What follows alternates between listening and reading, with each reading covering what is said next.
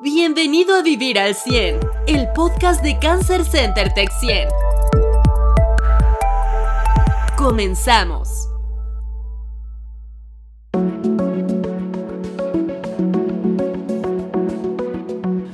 Hola a todos, ¿cómo están? Soy el doctor Juan Manuel Fraga de Cancer Center Tech 100 y este es el podcast eh, Vivir al 100. Bienvenidos a nuestro sexto episodio con el tema Seguridad del paciente. Les recuerdo nuestras redes sociales. En Facebook busquen Cancer Center Tech 100. En nuestro teléfono en México, el 442-215-0775. Y nuestro correo electrónico contacto arroba cancercentertech100.com. Así como nuestra página web www.cancercentertech100.com. Eh, bueno, como les decía, el tema de hoy es el de seguridad del paciente. Y eh, bueno, antes de entrar en materia, quería platicarles el artículo que nos hicieron llegar esta semana. Otra vez gracias a Alejandro, es una persona muy activa en, nuestras redes sociales. Eh, nos hizo llegar este artículo del, también de España, del eh, diario ABC, en la sección de enfermedades. Y el titular dice, una técnica ilumina las células de cáncer de pulmón para facilitar la cirugía. Bueno, de lo que habla este artículo es de una sustancia llamada OTL38 que ha sido probada eh, en, algún lugar de Estados Unidos y que se presentó en el Congreso de la, en la, la 56 reunión anual de la Sociedad de Cirujanos Torácicos. Eh, este centro médico eh, de la Universidad de Pittsburgh probó esta sustancia para mejorar el desenlace de las cirugías de los pacientes con cáncer de pulmón. Bueno, déjenme comentarles para empezar que el cáncer con mayor mortalidad en el mundo es el cáncer de pulmón, que si bien en un porcentaje es prevenible, eh, reduciendo el consumo de tabaco y algunas otras eh, sustancias que pueden eh, causarlo, sí es difícil de detectar en etapas tempranas y por dicha razón es que es mortal. Cuando es detectado en etapas tempranas, muchas veces este cáncer es operado, sin embargo, a veces quedan eh, eh, células tumorales porque no son identificadas durante la cirugía. Entonces, lo que hacen con esta sustancia es inyectarla. Eh, esta sustancia tiene una afinidad especial por las células cancerosas y está asociada a una segunda sustancia que tiene brillo con la luz infrarroja. Entonces, ponen luz infrarroja durante la cirugía y pueden ver dónde está el tumor, pero también dónde hay pequeñas metástasis o pequeñas extensiones del tumor que si no tuvieran este medio para identificarlas, quizás eh, no, no las podrían resecar durante la cirugía. Entonces esto promete ser una estrategia para eh, extraer completamente los tumores. Entiendo que sustancias como estas se están probando en, otros tumores. Eh, eh, hace muchos años en el cáncer de mama se utiliza una sustancia que se llama azul de metileno para localizar los famosos ganglios centinela y a veces con eso hacer resecciones más limitadas y no tan extensas en mama. Pero bueno, a ver qué encuentran por ahí ustedes en redes sociales y comenten nuestras notas cuando las pongamos ahí en nuestra página de Facebook y nos dará mucho gusto eh, platicar más de este tema con ustedes. Y bueno, Paso a la canción de la semana que nos recomendó nuestro invitado del día de hoy. La canción se llama eh, Reason del grupo Hubastank. Eh, la verdad es que la oímos antes de empezar a grabar y estuvo, eh, nos puso de buen humor y espero que también a ustedes les ayude a mejorar su estado de ánimo el día de hoy. Y pues ahorita pasamos a saludar a nuestro invitado.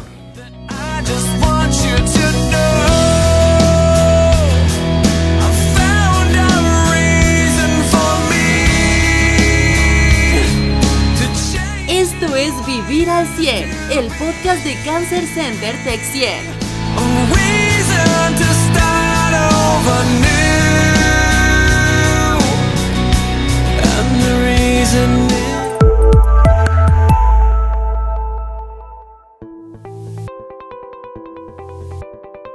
Bueno, eh, la seguridad del paciente es un tema súper importante. En Estados Unidos, en 2016, el, British Medical Journal publicó unos resultados de una comparación de varios eh, análisis que se habían hecho sobre errores médicos en el sistema de salud de los Estados Unidos. Desde 2001 se viene hablando de este tema y se pensaba que había cerca de 100.000 muertes al año producto de errores médicos en el sistema de salud de los Estados Unidos. Sin embargo, con este artículo de 2016, ahora sabemos que las muertes por errores médicos en el eh, sistema de salud eh, concretamente en el sistema hospitalario de los Estados Unidos, puede llegar a cerca de 250 mil muertes, lo que lo convertiría en la tercera causa de mortalidad, es decir, los errores médicos como tercera causa de mortalidad. 70% de estos errores médicos son por factores humanos, por errores humanos y no por cuestiones técnicas o por desconocimiento o por negligencia de ningún individuo, simplemente por un tema de comunicación o por pasar por alto algún dato importante o simplemente por seguir una rutina sin tomar conciencia de las decisiones que se estaban tomando. Y para hablar de este tema, tenemos hoy eh, otro miembro del equipo de Cancer Center Texien, el licenciado en farmacia Víctor Crisóstomo Estrada, quien es eh, desde hace un par de años el responsable sanitario del servicio de farmacia de aquí de Cancer Center Texien. Eh, Víctor tiene además un diplomado en farmacovigilancia y eh, durante sus actividades cotidianas tiene varias actividades encaminadas a la prevención de errores de medicación y en todas las eh, etapas del sistema de, medicación de aquí de Cancer Center Texien, que debo, debo decir es una labor exhaustiva porque incluye desde la adquisición de los medicamentos hasta la administración de los medicamentos, pero sin pasar por alto el almacenamiento, la dispensación, la preparación, eh, incluso la vigilancia de la prescripción misma de los medicamentos, la transcripción de estas prescripciones y una serie de, de cuestiones adicionales. Eh, si bien Víctor es farmacéuta y está enfocado a esa área, pues por ahí tocaremos tangencialmente otros temas relativos a seguridad del paciente que tiene que ver con otros procesos además de la medicación. Pues bienvenido Víctor eh, al, podcast aquí de Cancer Center Texien, Vivir al 100 y eh, pues platícanos un poco de lo que haces aquí en Cancer Center y ya luego entramos en material. Ok, sí, muchísimas gracias por la invitación doctor. Mire, entonces eh, un poquito, les platico un poquito de lo que yo hago aquí en, Cancer Center. Eh, como ya usted lo, dijo, lo repito, eh, me encargo de llevar a cabo actividades que incluyen la adquisición, la preparación, el almacenamiento, la distribución y el control y seguimiento de los medicamentos en, los pacientes este, que, vienen a tomar su quimioterapia. Este, un poquito de cada uno es en cuanto a adquisición, por ejemplo, nosotros no, compramos este, medicamentos a cualquier proveedor. Para ello se evalúa primeramente a este proveedor eh, lanzando una propuesta yo le solicito toda la documentación legal, este, su aviso de responsable, su licencia sanitaria, si es que distribuye medicamentos este, estupefacientes y psicotrópicos. Y algo muy importante que se recomienda en varias este, normas oficiales y nosotros pues tomando de ahí en base a eso eh, son las cartas de distribuidor autorizado.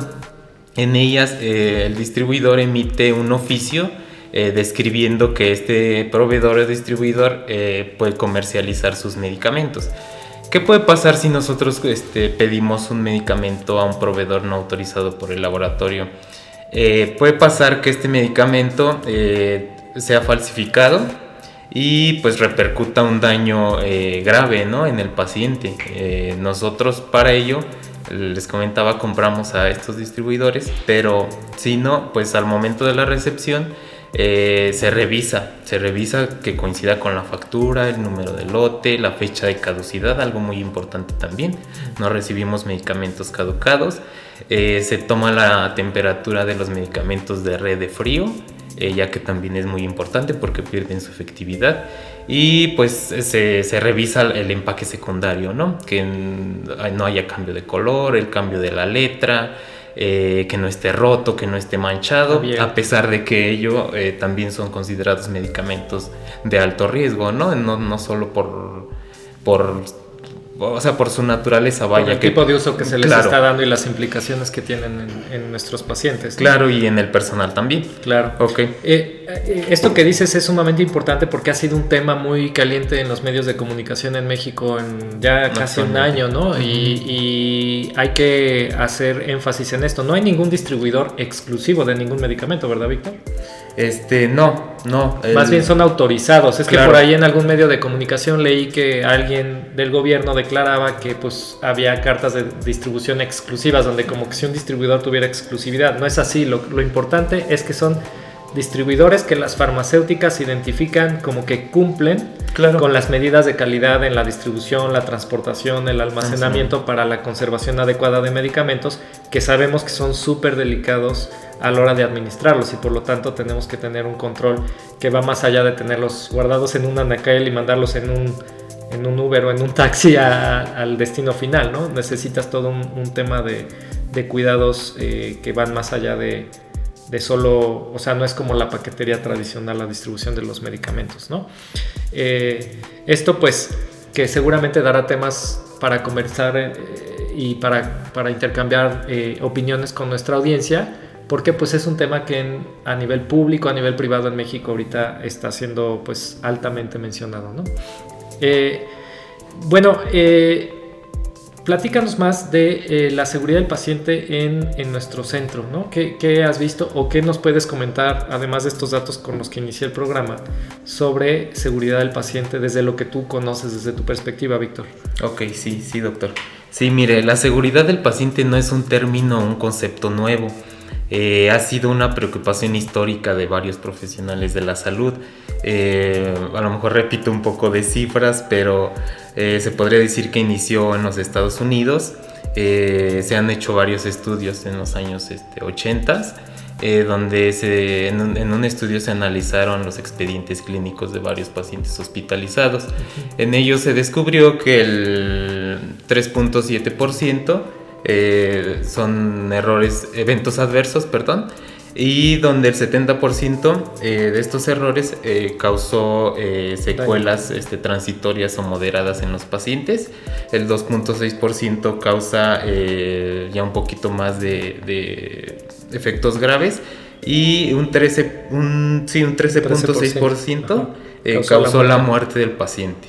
O sea, el 13% de ese 3.7% Claro, original. claro. Ajá. Sí, sí, sí. Pero es un montón, o sea, cuando lo traspasas a todo el sistema de salud de Estados Unidos, creo que este estudio que mencionas fue de Utah eh, y Colorado, ¿no? De un centro, o de Ajá. Nueva York, uno de esos dos Sí, estudios. fue pero, de Nobel. Ajá, pero, pero y, y fue el que después el Instituto de Salud de Estados Unidos lo menciona en el año 2001 y a partir de ahí hay una revolución sobre seguridad del paciente. y Sí, claro, a partir de que se publica el... el- El del To Err is Human, Sí, ¿no? el de de Errar es humano, humano, de- claro. del Instituto de Salud de los Estados Unidos.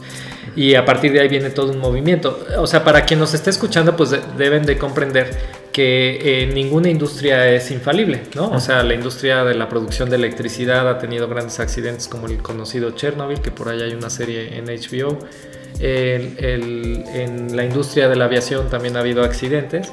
Y obviamente algo que no se había cuestionado nunca era que hubiera estos incidentes en la industria de la salud. Y más porque como van sucediendo de uno en uno y no de manera conjunta como Claro. estos que mencioné en la aviación o en la industria de la producción de electricidad, pues por muchas décadas pasaron inadvertidos. O sea, si bien existían, nadie los señalaba. Claro. Y ahora es una de las prioridades en eh, las industrias, o por lo menos en las empresas de alta responsabilidad, ¿no? Que es algo que, más compleja. que nos caracteriza. Ok. Hay errores, además de errores de medicación, que de- se deban de considerar. O sea, ¿cuáles son las fuentes principales donde hay que tener cuidado en el sistema de salud para que no se cometan estos errores, Vic? Ok, también eh, la seguridad del paciente eh, es un conjunto de procesos, estructuras y resultados que tienen un mismo objetivo, que es este, la prevención de errores. Eh, como usted mencionó, eh, no solo hay errores en, cuanto a medicamentos, también hay errores en cuanto a otros procesos, principalmente en el control de infecciones, que se basa principalmente en el lavado de manos. Ahí, por ejemplo, eh, en la actualidad, en nuestro país, en México, el gobierno eh, es cierto que ha estado tomando medidas preventivas y visualizando el- el- cuál es el alcance eh, si es que este, este mecanismo no se lleva a cabo, ¿no? En todas las instituciones, llámese públicas o privadas, y cómo influyen eh, el, el lavado de manos en la asistencia sanitaria del paciente. De hecho, Entonces, algo que había... Algo, Ajá. perdón, algo muy importante también es aquí que, que como equipo multidisciplinario debemos englobar también al, al paciente, hacerlo corresponsable de su tratamiento. Eh, llámese aquí en el hospital, en una clínica y en su casa.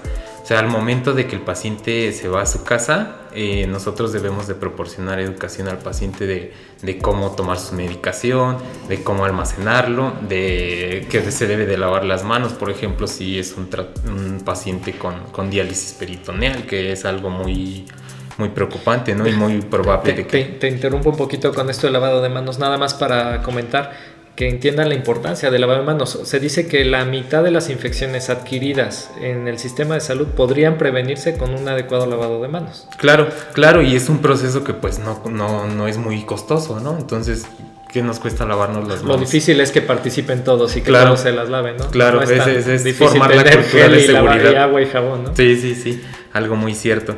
Este, entre eso, aparte, eh, también esto está basado en las seis metas internacionales de seguridad del paciente. Todas estas acciones, acciones esenciales de, la seguridad del paciente, este, están basadas en estas metas que desde el 2001 este, han estado implementándose y poco a poco se han llevado a cabo para que eh, pues eh, la, la, la, la, finalidad es este, contribuir a la seguridad del paciente. Si ¿no? quieres, vamos a hablar de estas metas internacionales de seguridad del paciente, que ahora se habla mucho de acciones específicas que ayudan a cumplir esas metas, que ya no son seis, sino ocho acciones Claro. que de las que platicaremos ahorita.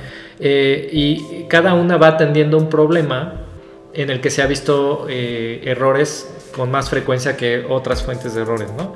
Entonces, eh, si quieres, vamos mencionando una por una, nos vamos en el orden. La, la primera, que es la identificación correcta del paciente. Platícanos un poco de la, de la identificación correcta del paciente, Vic. Ok, sí, mire, hacemos, perdón, énfasis en, esta, en estas ocho metas, como usted lo dijo, porque si cumplimos con estos ocho propósitos, se podría decir que cumplimos en la totalidad con el sistema de, de seguridad del paciente en la organización, ¿no? No quiere decir que no se puedan seguir cometiendo Claro, errores, pero se claro. reduce muchísimo Claro, la probabilidad. Claro, abarcan un porcentaje alto de, de seguridad del paciente. Es Entonces, más si se se implementa, visto. si se, se- se llevan a cabo, pues podemos asegurar un poquito más de, que la atención que proporcionamos es segura y de calidad, ¿no? Pasa, eh, hablando de, me voy a ir ya un poquito hacia las metas, que no Sí, identificamos a los pacientes correctamente. O sea, a lo mejor alguien se llama Juan Pérez y en la cama de junto o dos, tres camas más adelante hay otro Juan Pérez, porque pues Juan Pérez sería un, un nombre común acá, ¿no? Y como John Doe en otros países o así, que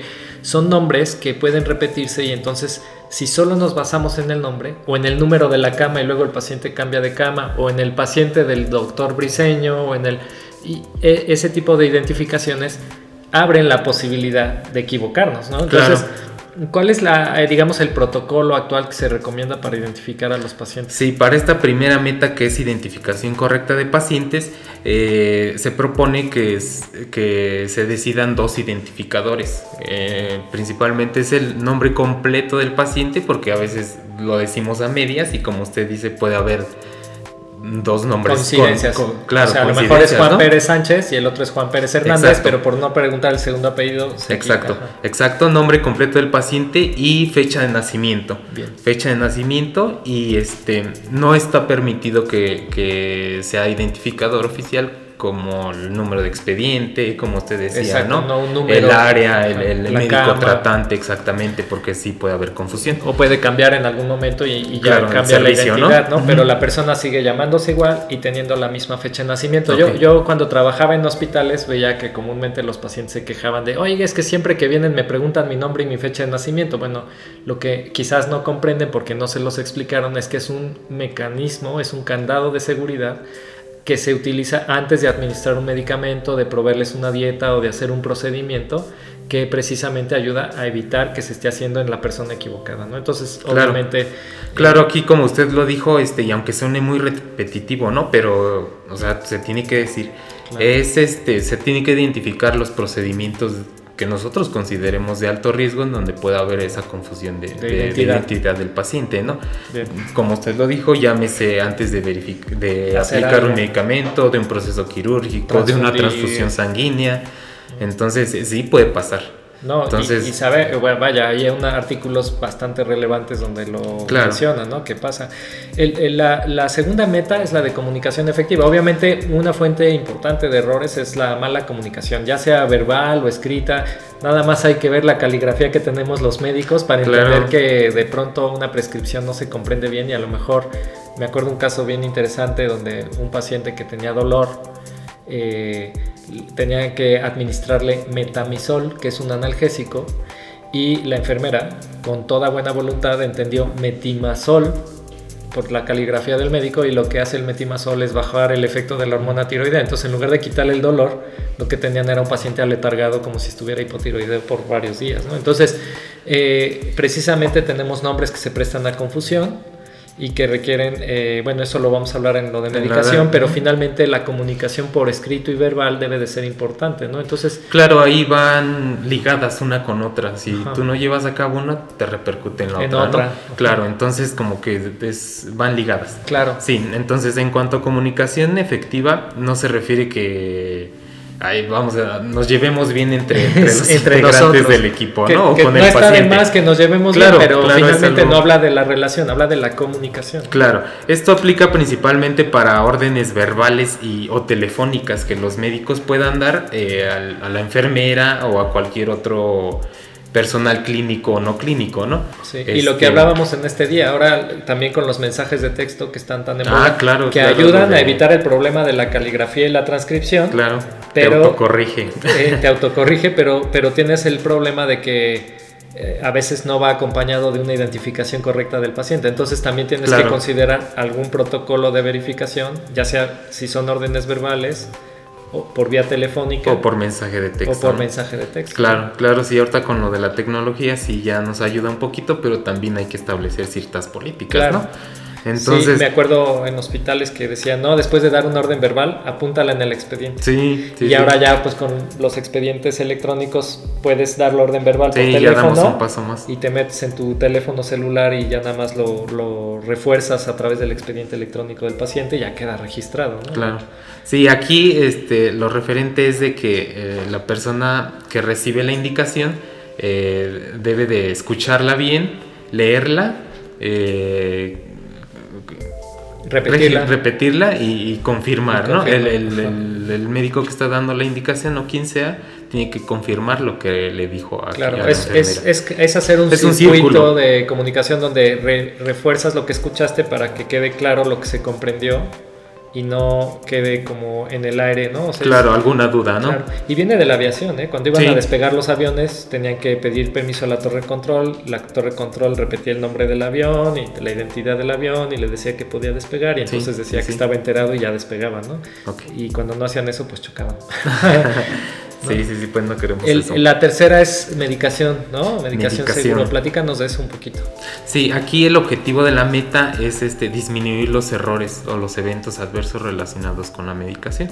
Es decir, este proporcionar al máximo un sistema de medicación, como dijimos, desde que el medicamento se adquiere, se almacena, se prepara, se distribuye, se administra también, es algo, es un proceso muy importante y se controla en, el paciente. Aquí hacemos varias cosas de las que vamos a hablar más adelante adelante dentro de Cancer Center, pero eh, todo el proceso de medicación, que en cáncer es bien delicado por el tipo de medicamentos que se utilizan, a veces dos quimioterapias se administran por vías, de, vías distintas y si se intercambian puede ser mortal, pero si se dejan bien eh, es así, entonces necesitas mecanismos de seguridad para evitar errores. Sí, claro, además ahorita por el tipo de pacientes que nosotros tratamos y, bueno, refiere al, tipo de medicamentos, ¿no? Son medicamentos considerados de alto riesgo, no solo de alto riesgo, sino también medicamentos peligrosos.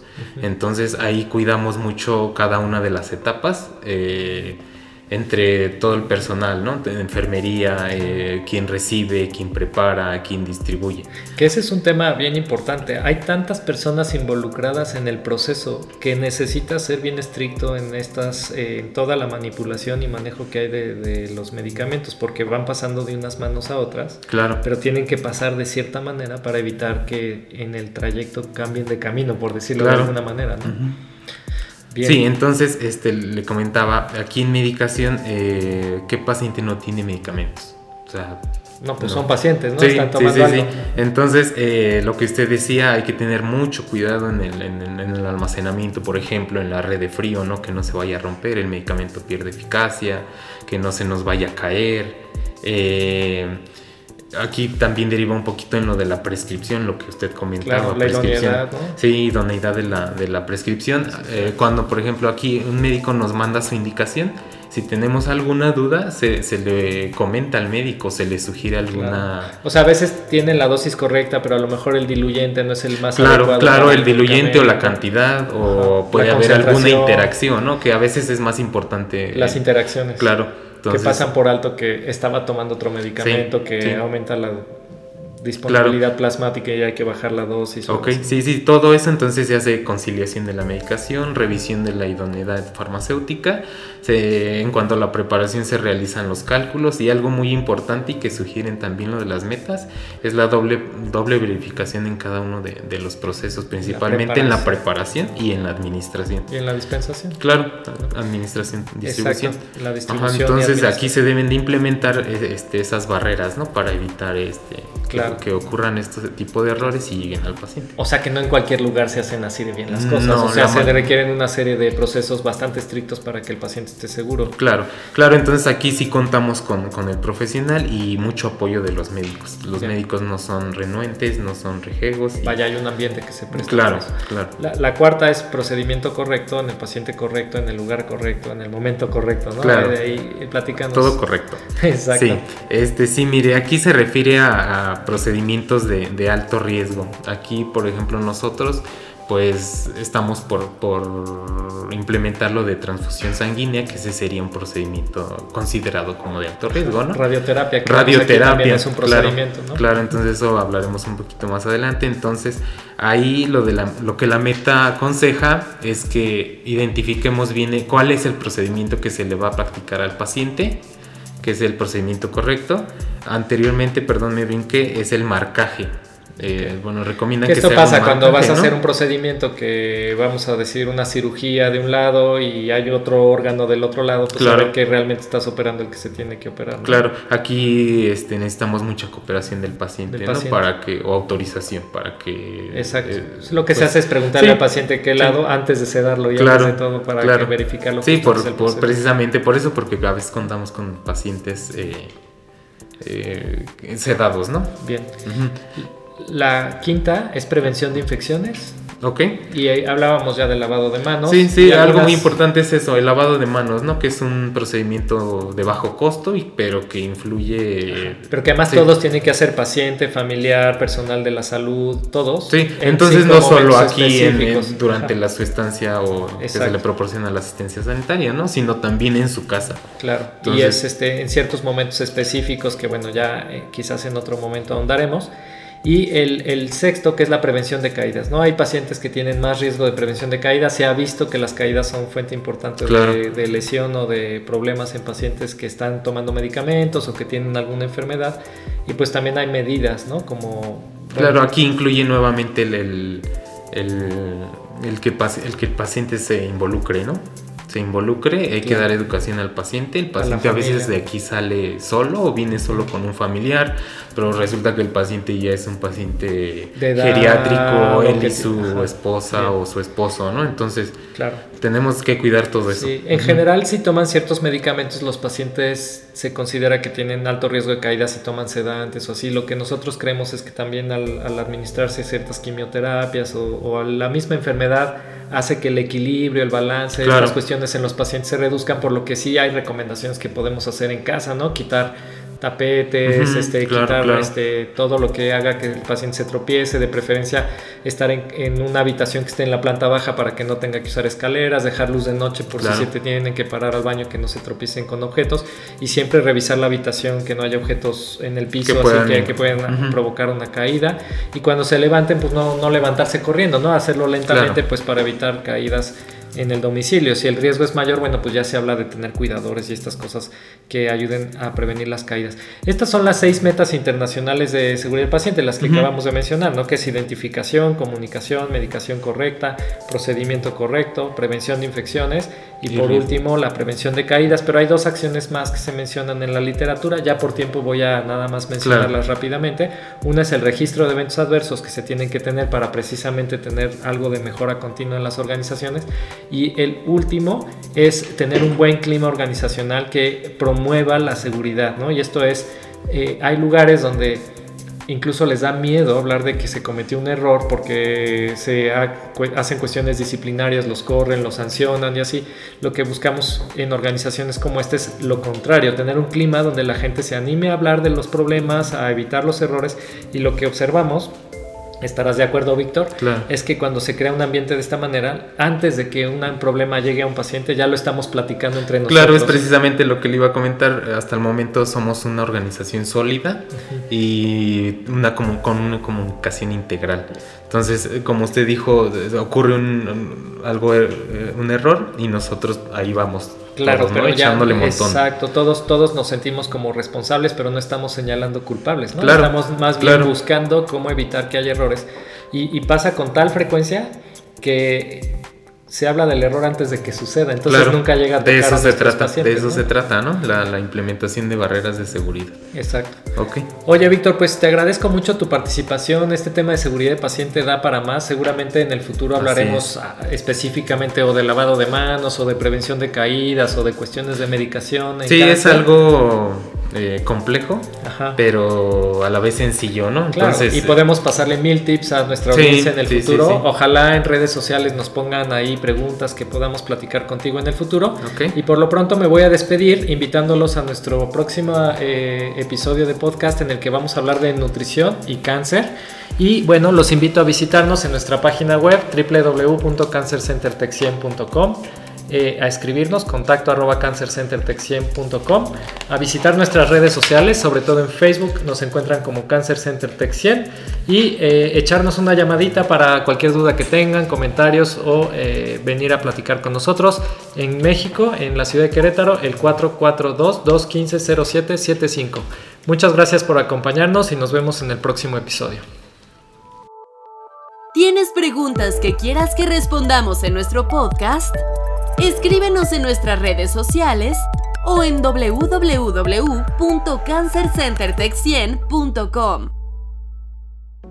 Pues muchas gracias Amalia, creo que para hacer nuestro primer programa ha sido bueno y pues a todos los que nos están escuchando los invitamos a escuchar nuestro próximo podcast que va a hablar de las preguntas que podrían hacerle a su médico una vez que tienen su consulta médica por cáncer. ¿Qué preguntas? Tienen que tener en mente qué dudas deben de aclarar y por qué son importantes todas estas dudas que ustedes tienen que, aclarar. Nos vemos en 15 días, eh, bueno, nos escuchamos en 15 días en el podcast de eh, Vivir al 100. Muchas gracias y hasta la próxima.